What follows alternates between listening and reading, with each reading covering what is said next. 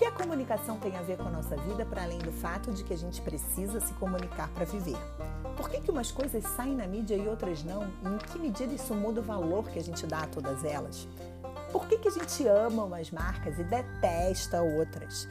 Como a tecnologia muda a nossa forma de ver, se relacionar e reconhecer as pessoas e o mundo à nossa volta?